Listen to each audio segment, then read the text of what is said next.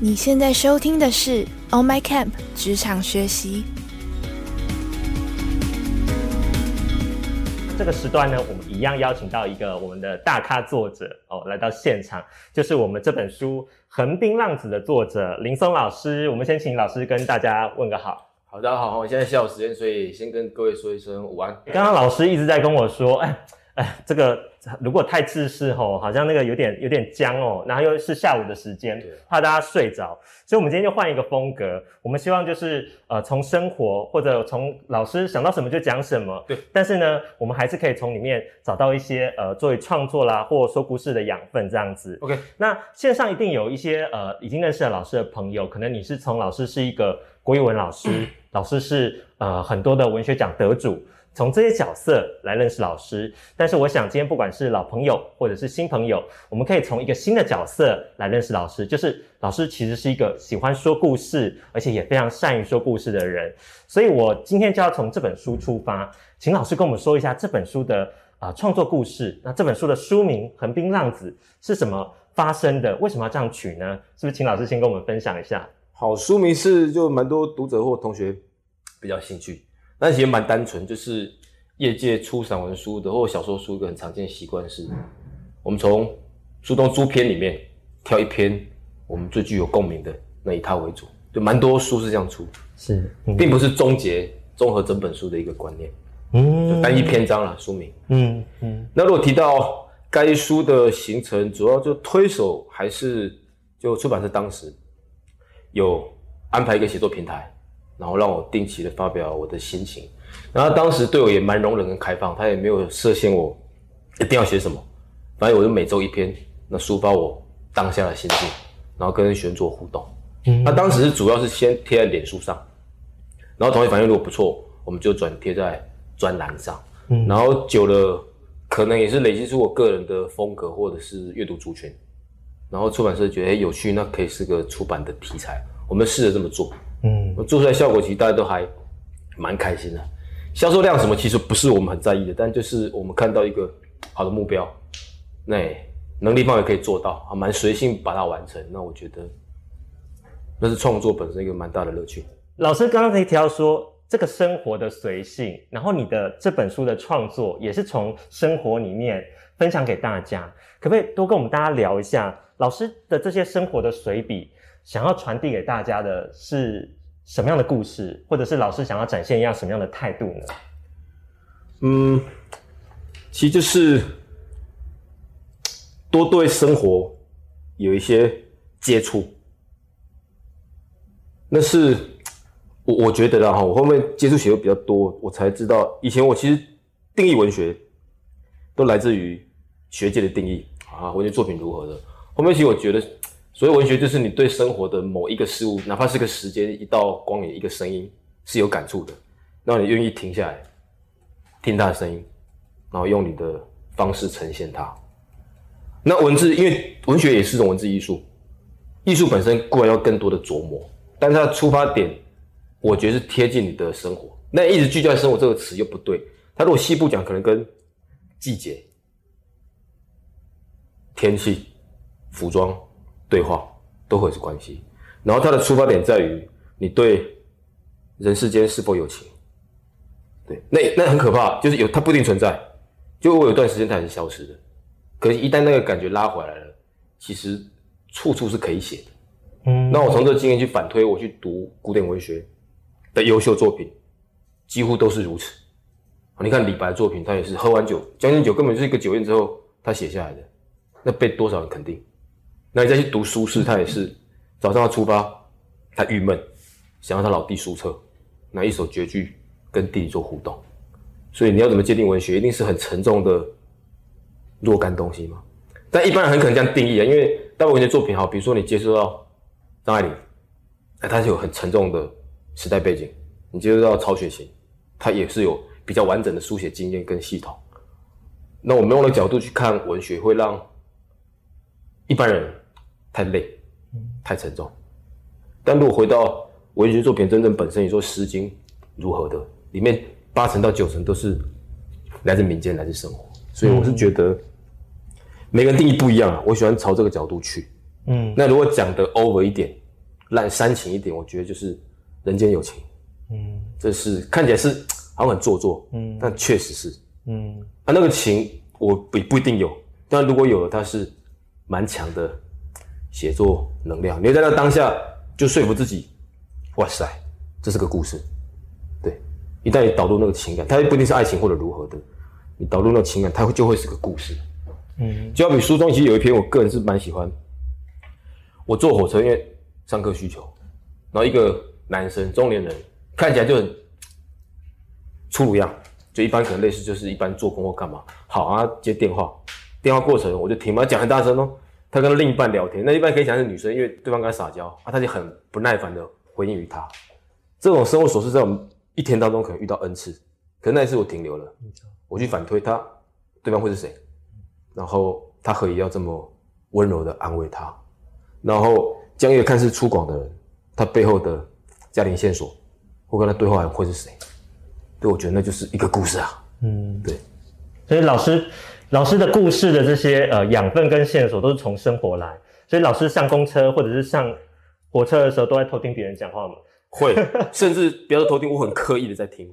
当我进入那个思考或者写作状态，就是我刚刚讲的叫人间有情是的那个状态，我是开启所有的感官雷达，嗯在注意那个，不一定是听，有时候是看，甚至是嗅觉，嗯它都会是我的一个触角。是，所以老师想要传达的是说，大家不要把创作哦，把文学这件事情想的这么复杂、这么严肃。Yes 其实以老师的观点出发，那就是你在生活里面你体验了什么？你有没有像老师说的，你放大你的触角，然后去呃听、去感受，可以这样说对吗？对对，然后他还有个我个人的体会啦，最有趣的一个想法，我不知道一般写作者有没有这种想法，就是一旦你用你的文字把那一刻记录下来，那一刻产生了更大意义。嗯，好，诸如你走过路边，你看到一阵风吹过一朵花，花瓣动了，那就是动了。你如果把它写下来，它会动一辈子，嗯，那是我觉得成就感嗯或者驱力，也是我觉得千古来文学之所以存在的理由。哲学帮助我们思辨，嗯哎，有没有想过文学帮助你什么？我小时候不知道，我觉得文学读中文系，我觉得最可悲啊，比当学校警卫还可怜。警卫还有工作，哎，中文系出来干嘛？就 很被设限。那在反推，我就会觉得，啊，文学喜不冲啊？对你除了做学术员，学术员跟生活也不贴近，基本上对整个社会是几乎没有意义的。对我小时候曾经抗拒过，后面发现其实没有那么简单。如果没有文学去修饰你的情绪，跟记录那些所有生活跟历史的片刻，人类文明是有问题的。嗯，所以它其实有一个蛮庞大的力量在后面支撑，对，所以历来人家才会史学、文学、哲学都存在。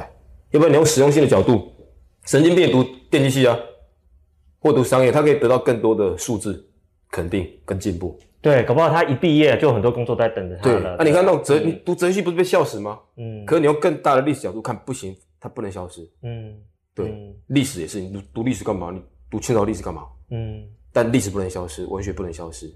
你也深入那个学科之后，再去反推，何以千古来它始终存在，一定有理由。嗯，老师，那我想，呃，也也是我自己很好奇的哦，就是说，呃，您您其实是在呃教学国语文作文这块是非常呃有有口碑而且非常知名的老师，但是你原本就是读中文系，对不对？那个当初你中文系是你的选择吗？是是，呃，但当时你你想的是什么？因为像老师刚刚提到说，如果你真的要追求呃更好的经济、更实用的部分，其实你有很多的选择。但是老师刚刚提到说，但是哲学、历史，甚至是中文跟文学，它它给你一个是不一样的东西，而且它很有价值。那老师你是怎么平衡的？如果我们在线上，其实也有一些同学对于自己为什么要念哲学系，还在内心还很矛盾的时候，我我觉得，如果谈我实际经验是，一开始没有想这么多，因为太年轻。是你在选科系的纯粹只是能力跟兴趣，你能力可以考到什么样的水准，在那个水平里面，是，你去挑你的兴趣。对，如果实际面是这样啦，啊，我选它纯粹就是我从小就喜欢阅读跟创作，然后加上我我父母亲也蛮支持我随便选的，他也不会说啊你要怎样你要怎样就好好你就去吧。再再加上我们那个时候的时代氛围是，基本上你只要大学毕业就会被社会认同，现在可能不是，现在人家很挑科系跟名校之类的。对，都会问学校。可是在当时嗯不进来，因为当时学校毕竟还是难考，所以在那样的环境底下，对我可以比较自由的去选这种文科这种东西，不必太设限于就社会眼光。嗯，对，嗯，老师，那你现在回头看，嗯，好像有点顺理，听你的说法，应该是不是只说有点顺理成章？因为我念了中文系，然后我毕业了，我就我就投入这个教职，可以这样说吗？对，嗯顺理成章，对，可以说顺理成章，你也可以说就是被时代推着走。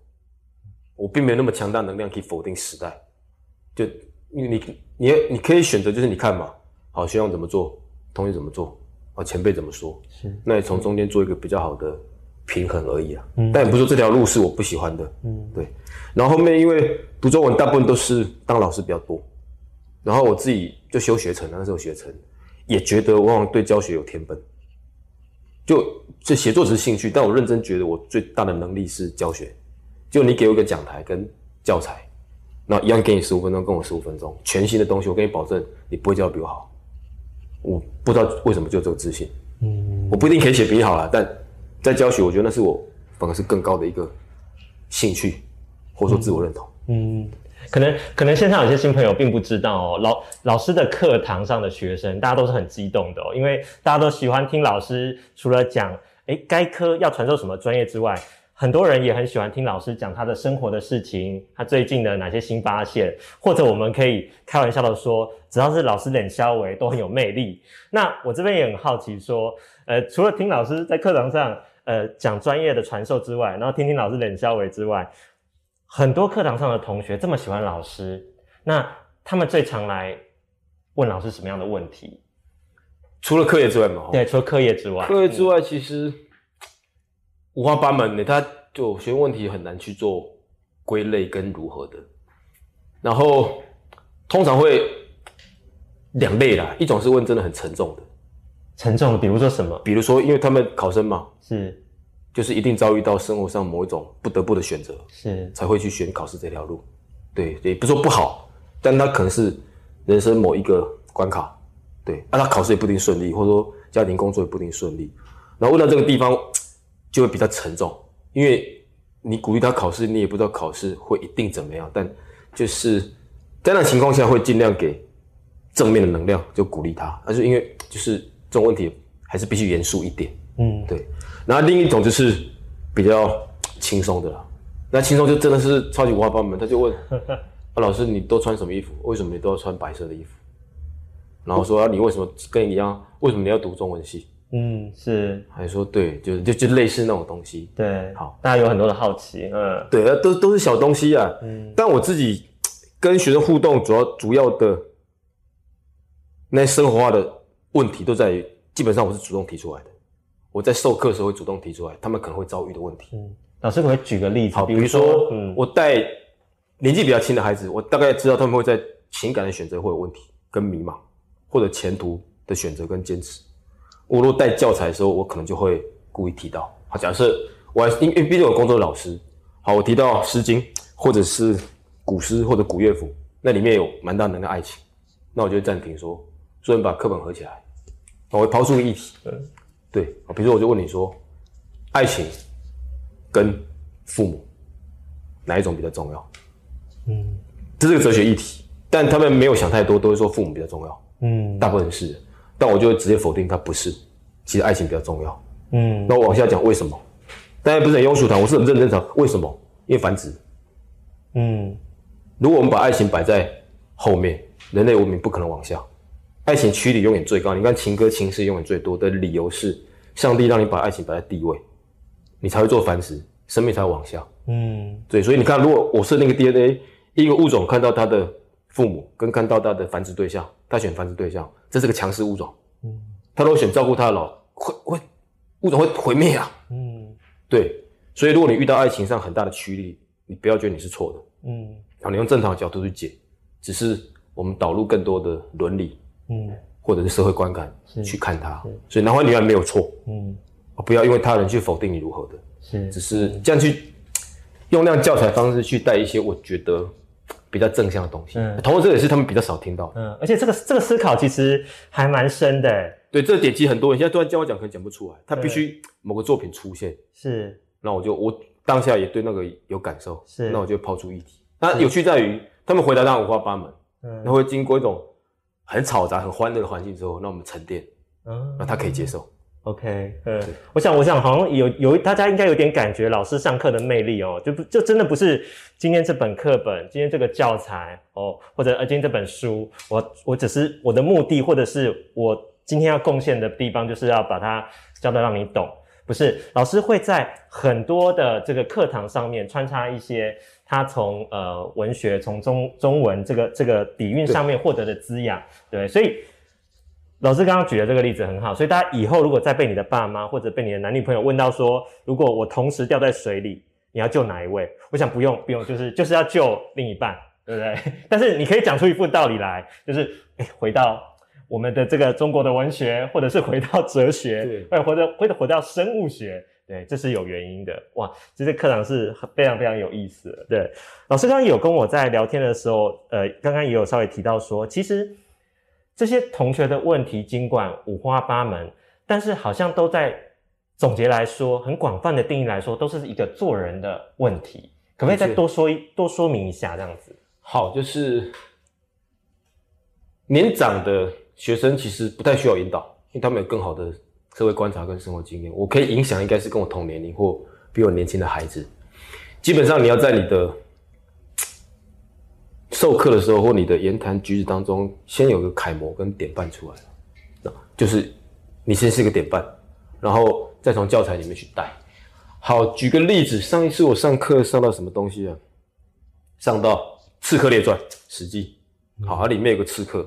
其实刺客在正统的儒家或者是秩序社会里面，他是不被认同的，就是违法乱纪。OK，但司马迁是个很有高度的人，他甚至替那些刺客列《刺客列传》，那就是个焦点，何以他这么做？对你不是哎拍狼一拍狼，固然是在儒家框架底下，他一定要受到否定。但他始终被保留。好，我举例子，当他提到谁啊？豫让，就一个很悲哀的呃一个刺客了，他就替这跟那个江湖大哥，然后大哥就被杀了，他始终渐渐替他报仇，然后把自己脸弄烂，然后吞炭，把自己声音弄哑，让刺杀的对象无法辨识他的容貌，然后过去就要杀害对方。啊，他一个朋友就劝他说。你就投靠他，你这么有能力，对方就收你当小弟，哎，把杀不方便很多，何苦这样把自己搞成这样子？然后他说，我如果投靠他再杀他，那就失去我刺杀的意义。嗯，所以好，我们固然觉得他是不对的，社会的另一种人，但道义就是道义，在法律上或者孝道上、伦理上，他可能不对，嗯。但在江湖道义上，他是满分的。嗯。对，然后对方抓到他的时候也没有杀他，他说你是为你大哥报仇，把自己弄这样，你也是好汉，他也没有杀他。嗯。所以那就可以是个很好的思想点说，所以我们面对任何事情的对错，不是法律、人情、嗯。事理、做人道理要进去。嗯，嗯对，那他们在这一点就会去沉淀，是，嗯，我还是需要一些东西当基础去做刺激。哎，我从来没有想过老师可以呃用这些经典的故事或经典的著作带到一些呃怎么去看自己的原则或者怎么去想事情的角度。哎，嗯嗯，老师可不可以再再多讲一两个故事？我觉得这个好，那我就讲古典故事哦，比如嗯说好精彩，呃，冯轩客孟尝君，那是好蛮经典篇章，在一般读古文都叫冯轩客孟尝君。好，冯轩就是个初看安排他出现是个没有能力的人，他投靠孟尝君，而孟尝君因为很大方、善养士，很多人就投靠他，但一定一定会有吃软饭、吃烂饭的去蹭他。Anyway，他一开始就被设定是个嗑烂饭的蹭过去，然后作者也刻意说他贪不知足，他动不动说我我要这个我要那个，然后都没有付出哦。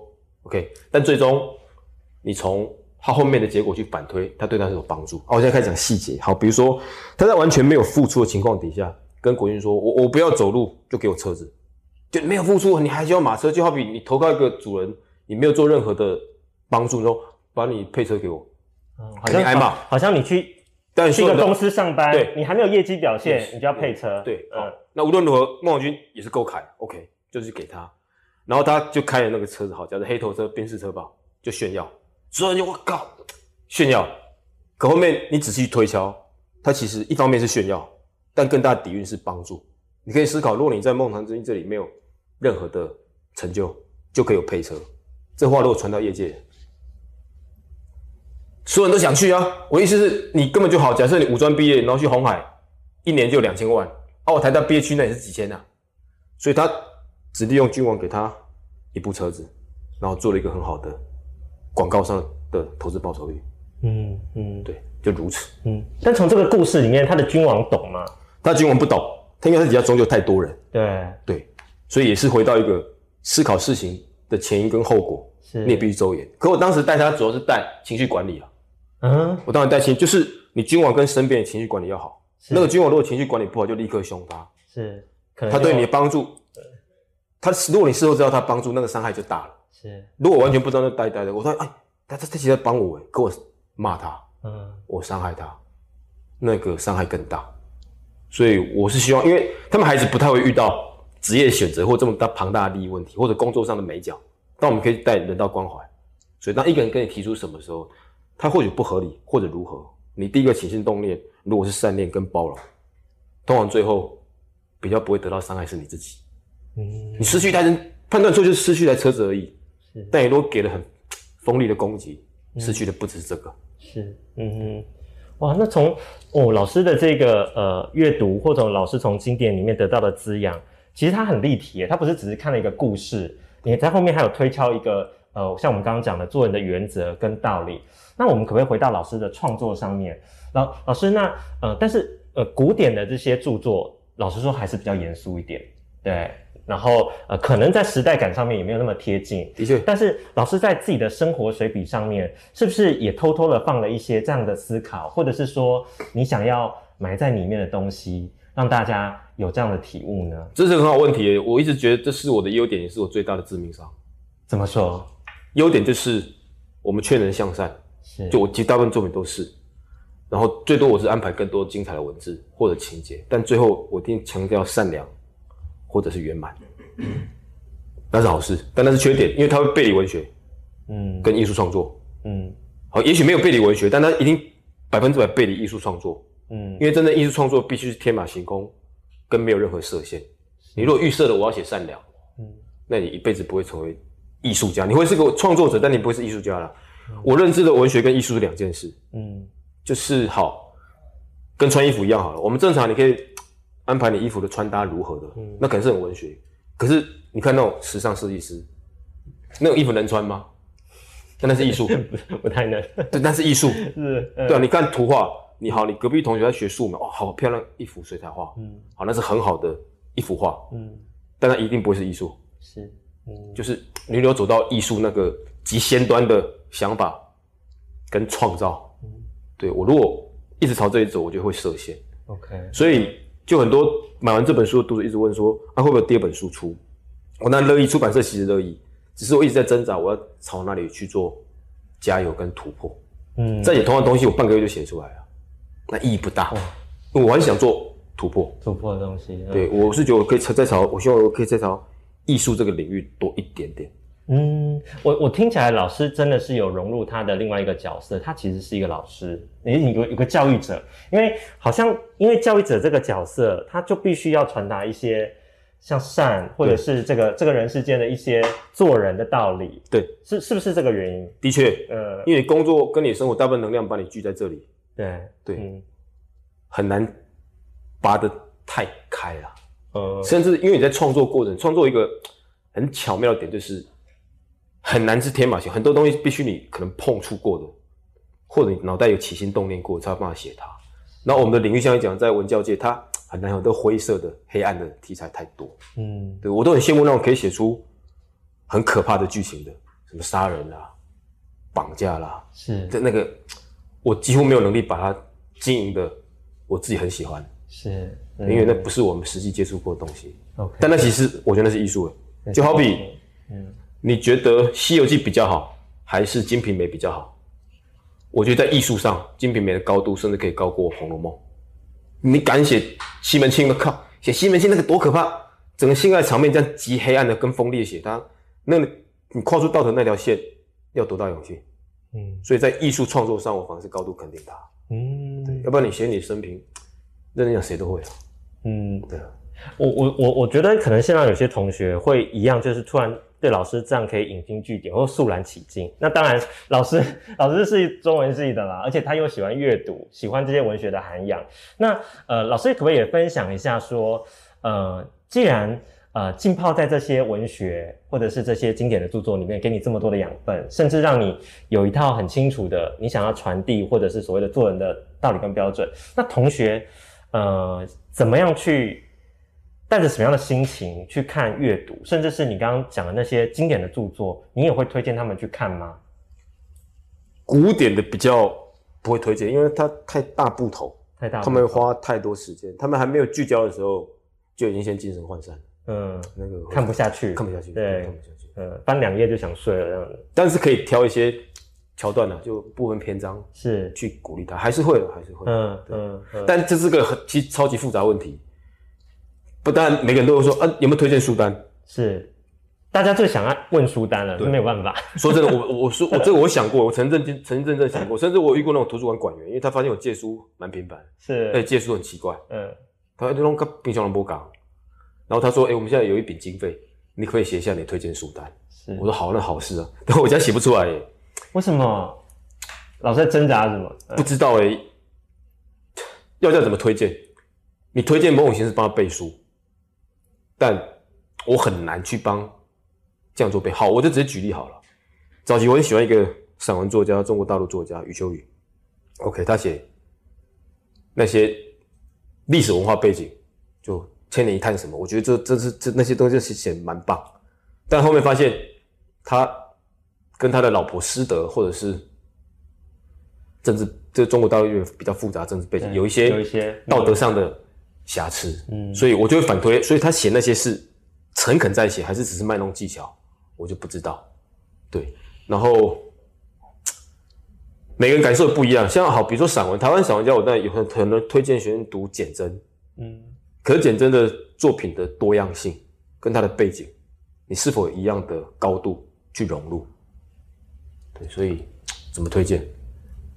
然后，哎，老师真的是一个。教育者哎，对，甚至还要推荐个书，方方面面要替他。不过我认真讲哈，如果给我推荐，我觉得最平稳的方式，我完全敢讲，然后不会后悔，就是去找文学奖的得奖，他们通常会集结成册。那若干图书馆会收，嗯，那会去参与那些文奖，几乎是那一段时间，他们对我们台湾当地啊，对写作比较有兴趣的年轻人，或者是好年龄不管的写作者投入，你可以很平稳的去抓到台湾那个时候的书写能量是什么，嗯，然后去评论的人也是。我们这个社会一流的作家，是你可以用很轻松的方式，我觉得那个压力就比较轻。嗯，然后因为每个背景不一样，你可以同时在一本书里面接触到各式各样题材，所以我觉得那蛮值得投资先去。甚至我是我自己都很喜欢读，是因为你看一个作家久就腻了，真会腻就那样。嗯，所以老师你也是鼓励大家读的杂，大量阅读。对，或者是很多出版社会做散文选或小说选，是，当然你还是会受限于编的人视野。是，但如果无论如何，那会在短时间内得到，我觉得更多的养分。除非你要做学术，才会聚焦于嗯某一个人。OK，那那我想，呃，老师刚好提到说，呃，不管说是从文学奖，或者是我们鼓励大家多读一点啊，甚至是各种的你都拿来看。对，那呃，我想要进入到说，我们谈创作这件事情，因为我们曾经访问过老师，那呃。老师曾提过说，创作是一个很需要兴趣跟勤劳的事情。那为什么这两个特质在创作路上非常重要呢？然后，呃，如果以老师自身经历，是不是因为老师开始受这些东西读得多了，然后越来越有自己的想法，就开始那个创作的动能也出来了？这这是因果关系吗？有可能，就是你读了，你觉得诶他们可以写，那你觉得你好像有一定的能力，但那但是一个一个。一个诱因了，是。那你刚刚提到兴趣跟勤劳，勤劳一定是啊，因为大部分现在这个社会投入写作人，蛮高比例不是以写作营生，嗯，作家毕竟少数。那他他如果经营社群网站，最多是透过他得到一些关注什么的，是。很难百分之百因为写作去。好，所以就兴趣啊。所以那如果不是你工作，你如果没有太大的兴趣，那其实无法支撑。对，因为平常下班就累得要死了，而且嗯，真的是蛮累。如果你是个不太会写的人，就你对他有心，但你会写是一回事，那就要更很勤劳去阅读，跟琢磨。即便以我现在程度，我如果偷懒一点，就是就真的是放空就不写了。对、嗯对。OK，但我觉得这两个如果谈比重，还是兴趣要更重要，因为兴趣一定会驱驱动你的 DNA 去写。嗯，对，勤劳只是个你维持你文字艺术在一个一定的高度。嗯嗯，那我想应该呃有很多朋友呃是一样的，因为现在社群媒体非常发达嘛，然后大家都想要在呃社群的平台上面啦，或者是老师刚好提到说呃部落格上面，那现在也有很多人把他的阅读心得做成笔记放在网络上。我们好像看到说有非常多的人，特别在这个时代，都希都希望透过网络平台或自己的社群媒体来说一个自己的观点跟故事。那呃，我们先不要管说他的目的好了，可能是想要呃，比如说真的是兴趣，或者是想要被大家认识，或者是呃他呃日常生活中他他也必须要透过一些创作或写作去达成他工作上的目的。对，好，那老师有没有一些自己的心法或经验？呃，特别您又是教作文非常厉害的老师，我们怎么样？除了我们自己大量阅读之外，还有没有一些、您的经验或心法，或者您看过哪一些呃作家或者是学生有用的，是可以真的呃提升自己的写作能力的？好提升写作能力，如果你想利用那种社群平台，第一个就是从那里得到支撑，你一定贴出来了，蛮多人按赞或跟你互动，你才有意义。要不然你只能写超级棒的五百段、五百字一句话，真的是很棒，只有一个人按赞。没人看，对，所以嗯如果你要摆在社群，因为社群是互动嘛，所以我们不要去否定这个区块。对我就是为了讨好你们的心，其实你否定它真是没有意义啊。嗯，对我曾经看过优秀的作家也经营他的脸书，那段文字写得真棒，我一辈子可能跟不到，按赞十七个，啊一个人随便按下不如也也一百七十个，那我们势必要在中间去先做认同，我们好好，我就是要得到一定的肯定。我就是想在网络上被看见。对，好，那你就不要去害羞于这个区块，只是你要拿捏分寸，不要去搞到怪力乱神，是，或者是跟已经成名的网红一样去做一些太锋利的批判。你先认去认同，好，我要得到一定的认同，那去再去小心设定，不要引起太大的争议性。嗯所以你题材要有兴趣啦，那你在操作过程又不要有太大的争议性，嗯这是我觉得最基本的。嗯那接下来就是挑主题啊，嗯，挑主题。挑主题，挑主题就是一般网络经营者很容易去做的，他会分区块，比如旅游类可以写，然后生活感受的可以写，嗯。然后开箱文的可以写，嗯。我觉得都不错。嗯。但如果就初学者而言哈，你刚刚提到一个最没有压力的就是阅读分享。好，你读完某一个人的一篇文章，那你写感想或简略讲述它内容，我觉得这个很容易跟上，而且又不会庸俗，那又会符合它有个主题，那又不会得罪太多人，嗯，不会有太多的锋利性。是，我觉得如果你说在写作方面做进步，这个是个蛮平稳而理性嗯又会进步的方式，而且又对推广有帮助。对，而且你为了要持续在网络上呃哦，对，介绍一本书，或者是说一个观点，然后再加上自己的想法，好像这个是一个循环，对不对？对持续又可以大量阅读，然后又可以去分享自己的观点对。那很好。那一旦你投入这个这样一个区，会有很多无法想象的化学发酵。嗯也许你酒就有自己风格或你自己的看法，那你就可以动笔。，OK，嗯，所以不知道线上朋友有没有听听到哦？如果你真的是觉得一直以来你在网络上会羡慕说啊，谁写的好好哦，或老师这个书写的好触动我，我我要怎么启动我的第一步？其实就是可以从在网络上分享你的阅读的心得，分享你的观点，这就是一个很好的第一步，对不对？不要太急着去创作，因嗯为，创作真的有大比较大门槛。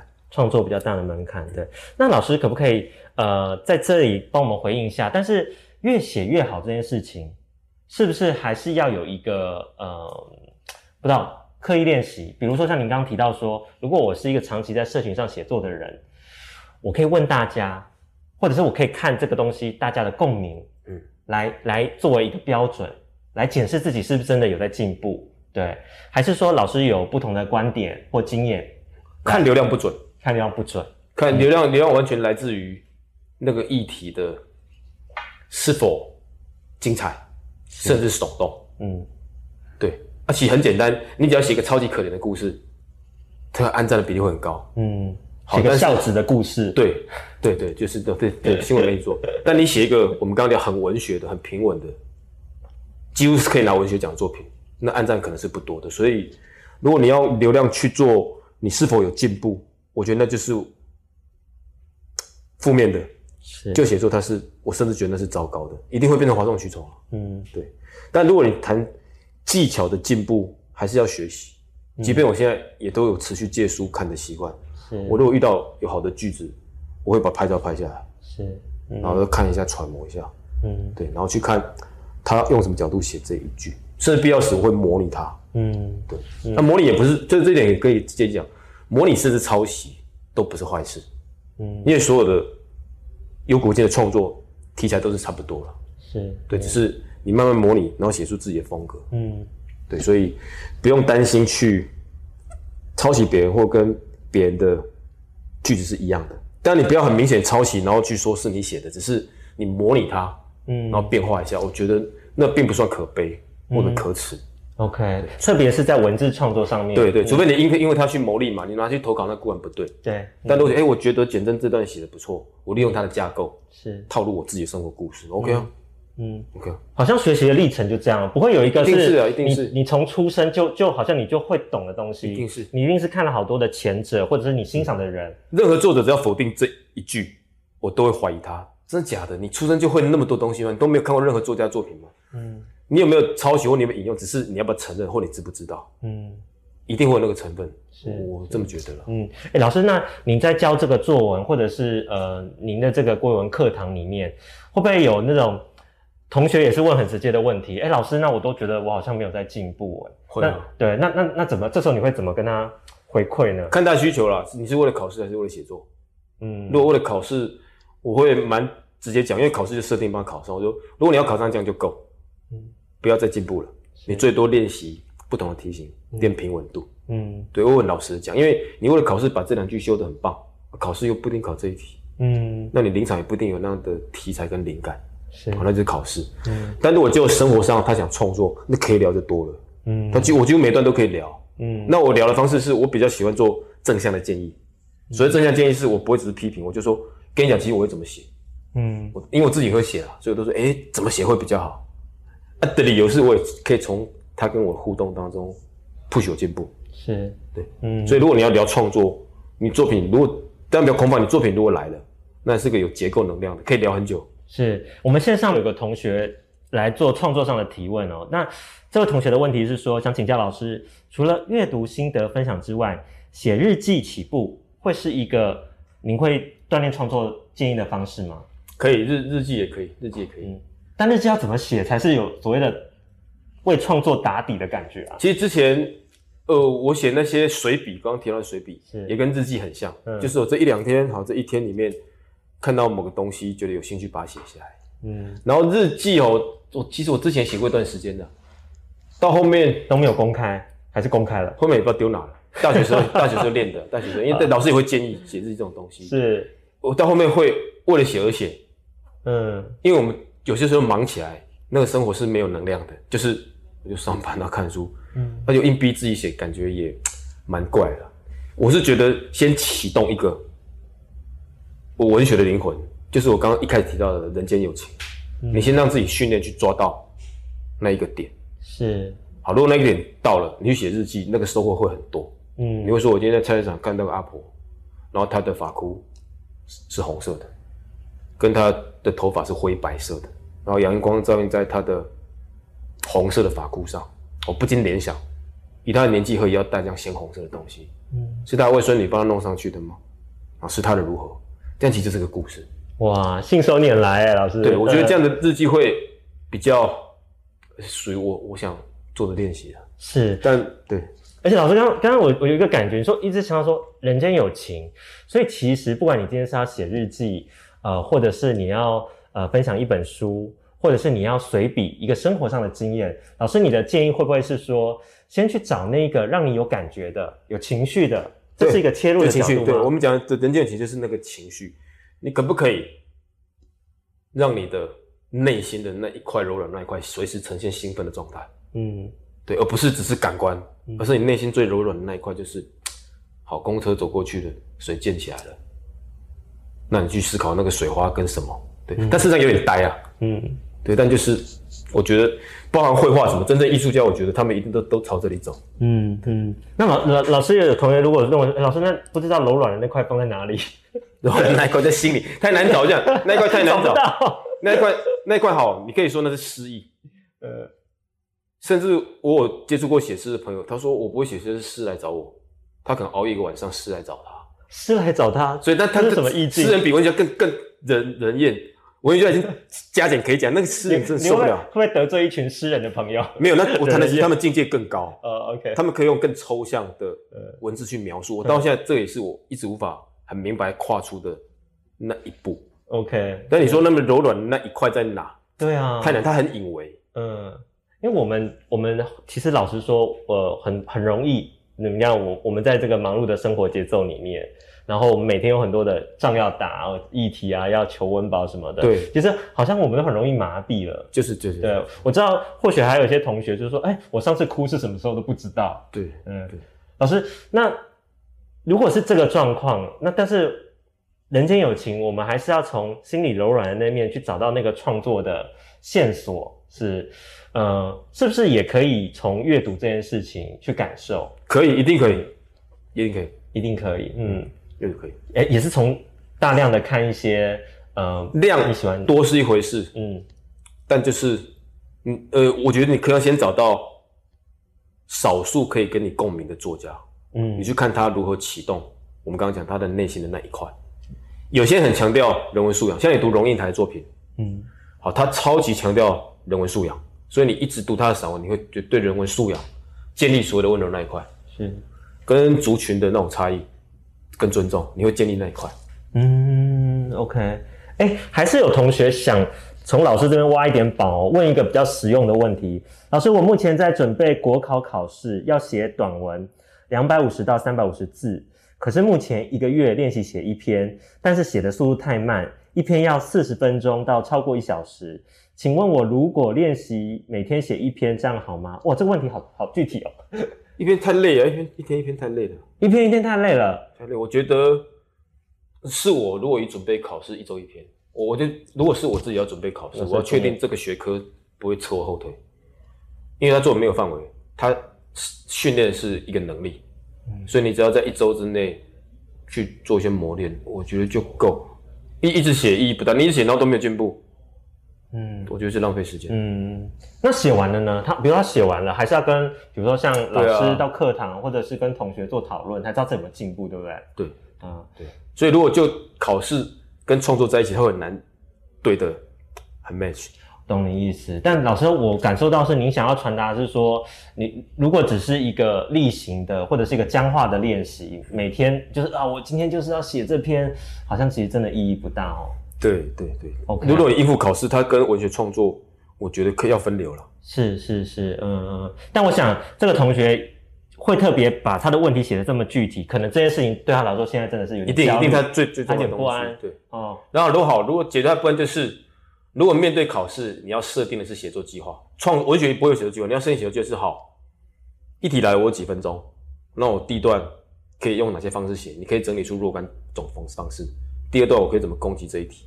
考试谈的是破解，嗯，而不是创作，是，所以你要先设定你的若干破解方式，嗯，然后做一些写先建立一些写作经验，就要这样的破解方式你先写过，嗯，然后考题来了，你稍微变动，是。熟悉那个 tempo，、嗯我觉得我会这么做。哦，哎，老师提供一个很好的套路，你先设定目标，因为你是为了考试，考试的目的就是要解题，对不对？解题就是要拿好的分数，对就他一定会有一些技巧或者是逻辑或者过去的经验。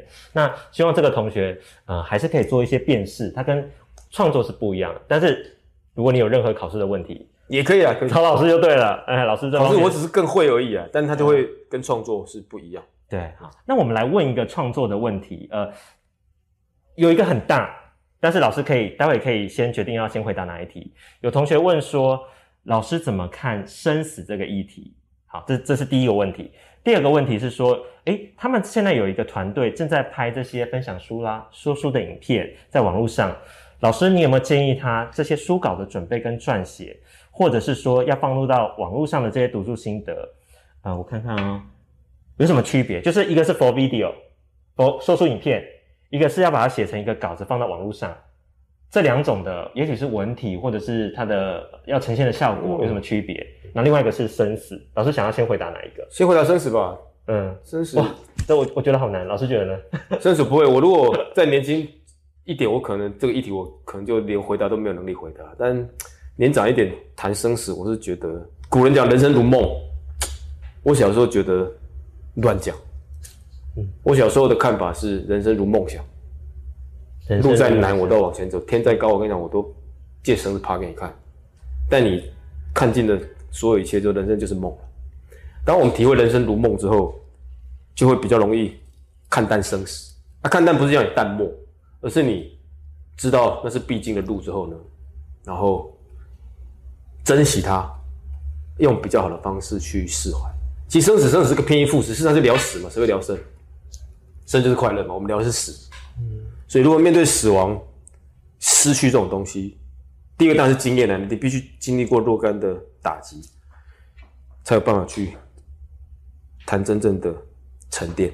但是，我觉得认真而讲，如果你真的遇到死亡，跟死亡之前的那些苦难，你会觉得死亡是好事，你会觉得死亡是上天留给人类 DNA 的最后一个礼物。没有死亡，那个叫悲哀啊，嗯，懂懂意思吗？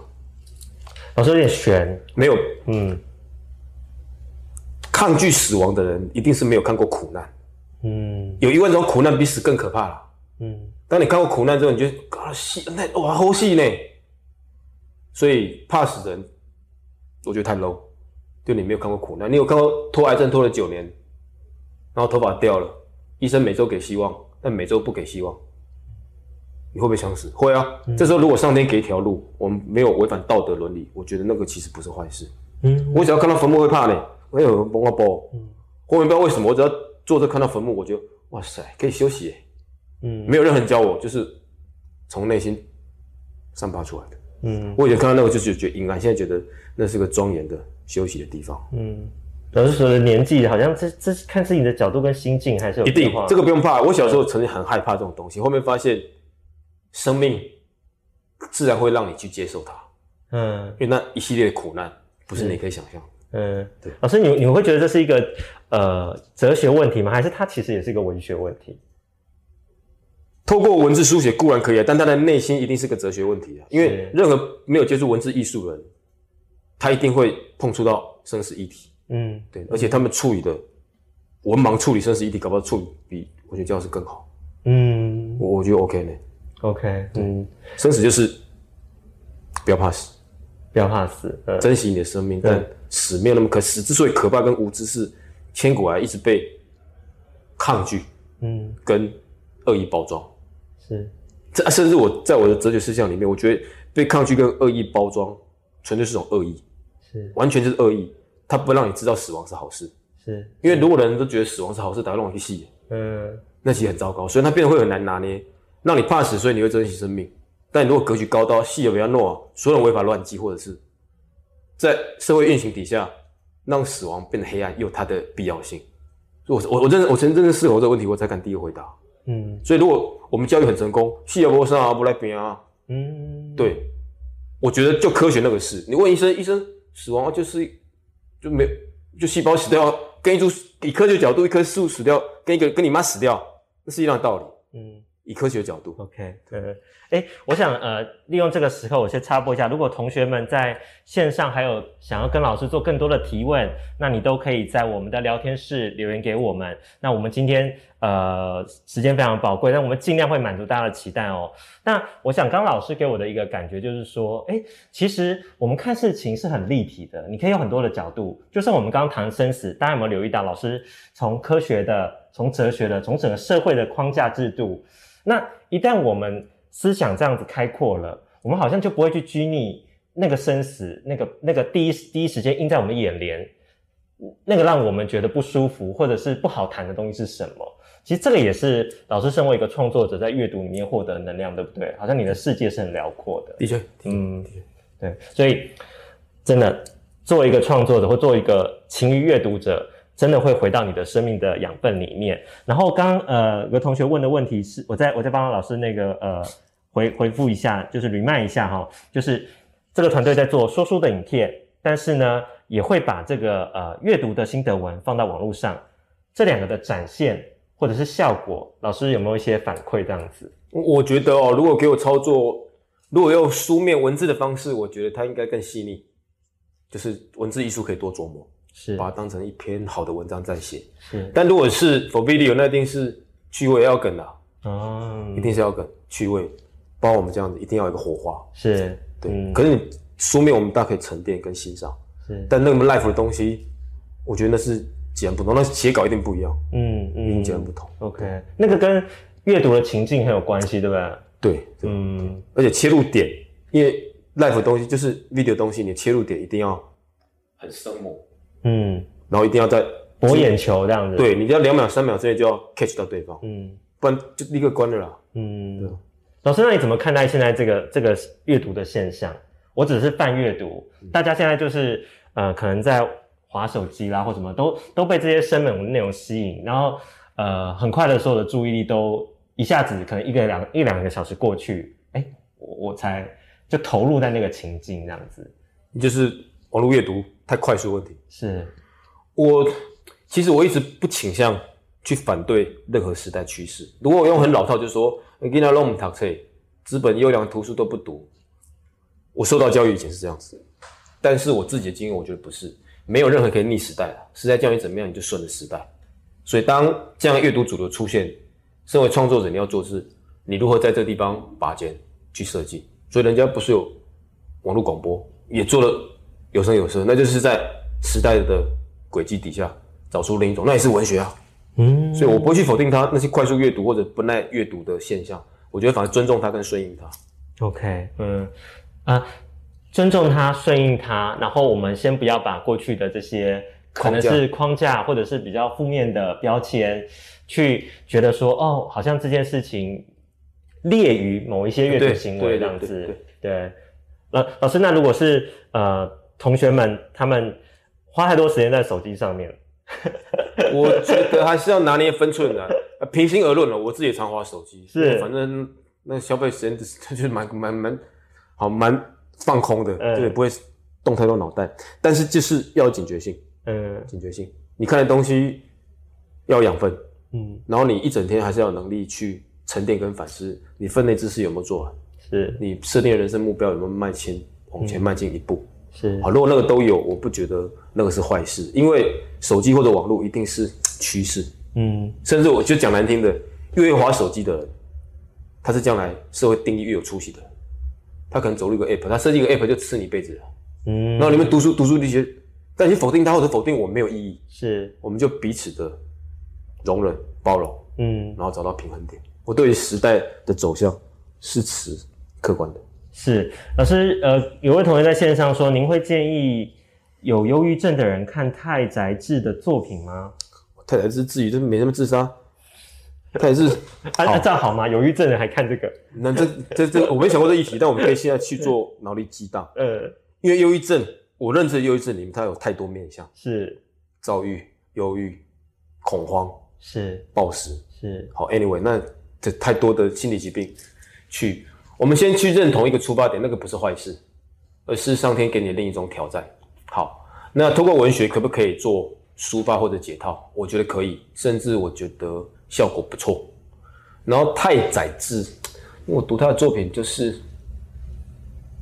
他都写情情爱爱的嘛，爱爱爱太多人，嗯然后很消极的看待，但他有另一种帅啊，他就是不屌别人，那可以啊，因为大部分忧郁症者是很高度的自我要求，给自己过多的压力，嗯。所以如果你从那里取到一个养分，我觉得也不是坏事，嗯，但你不要取它动不动就自杀那种，那意义不大。但如果你取到那种不管他人任何世俗价值的一种态度，我觉得反而是很强烈，他甚至是几乎是顶标的吧，嗯。没有人比他更违反这个礼教社会了。嗯。对，我觉得可以啊。嗯。好，反而是像老师讲的，就是如果如果今天这个同学呃是有忧郁症的，但是他那个忧郁症是来自于说对自己其中一个成因可能是对自己的要求过自高，责或对，对自责，但是好像从太宰治的文学作品里面，也可以拓展一个新的视角。他他活出一个自己觉得很帅的方式嗯，很态度。好，我想这是有回答这个同学哦。那呃，哦，这里面真的有一些是呃上过老师的课的同学有提到说，老师好像在上课的时候有提到嫦娥的状况，长生不死，好像有一点悲哀这样子。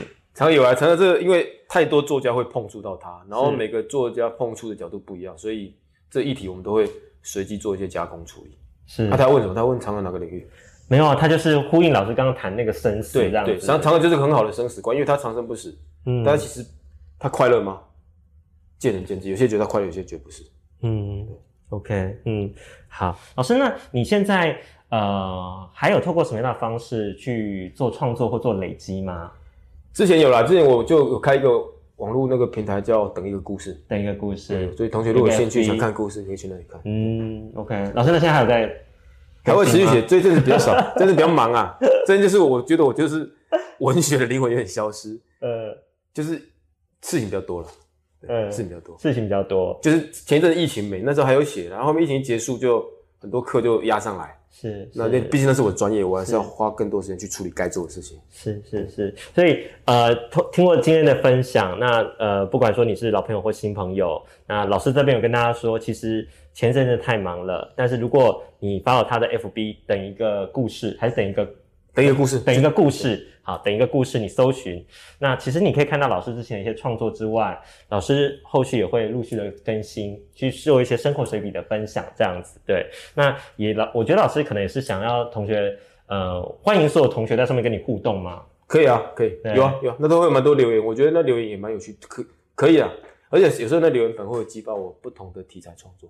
是是，那这么多人呃，在老师的课堂或者在网络上跟老师提问，是不是那个也是变成老师创作的一个灵感来源？有可能，嗯有可能，嗯或者说是个支撑。当他写一句阅读完很诚恳的回馈，那是个很大的支撑。有时候你按赞或贴图，那可能构不成太大的回馈，嗯但他如果读完，那他的观感跟视野是我觉得哎蛮让人激赏的，我觉得哎有共鸣，因为创作就是要舞台嘛。嗯，那如果有观众很诚恳的鼓掌，我觉得那当然是我的助力，没有就更糟糕，你不会想写了，嗯一定是这样。嗯，呃，那老师刚刚这个分享，我觉得回到我们这个品牌 Oh My Can 一个精神，其实我们是要邀请大家，也非常鼓励鼓励大家做一个勇于改变的人。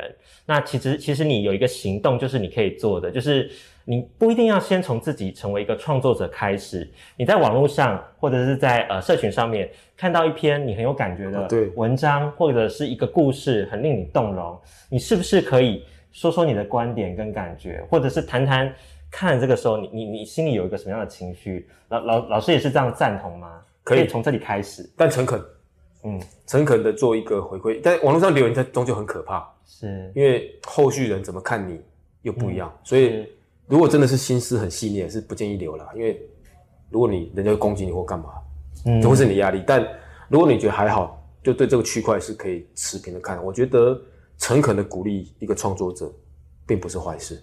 是，嗯，好，那我再小结一下我们今天老师带来的这么多精彩的分享哦，就就是不管在网络上的大家，你是不是呃，不论你是在准备考试，记得如果你是个准备考试，你的目标很清楚，那就是你要学的就是解题的技巧。策略对策略哦，然后再来做练习，然后要要确切的有一个方法，知道自己不断的在进步。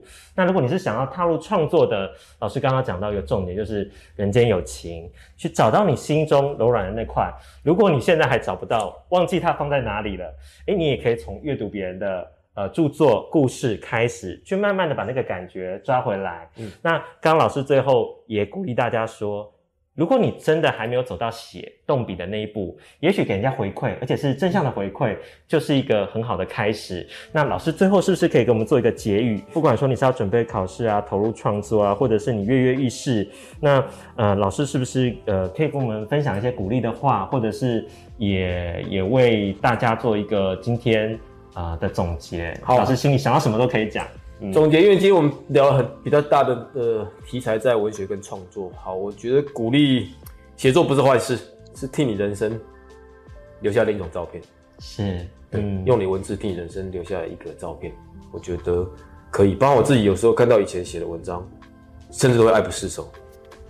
当时的我，幼稚的我也好，所以勇敢的替你人生留下一些属于自己的照片，不要让人生就这样走过去。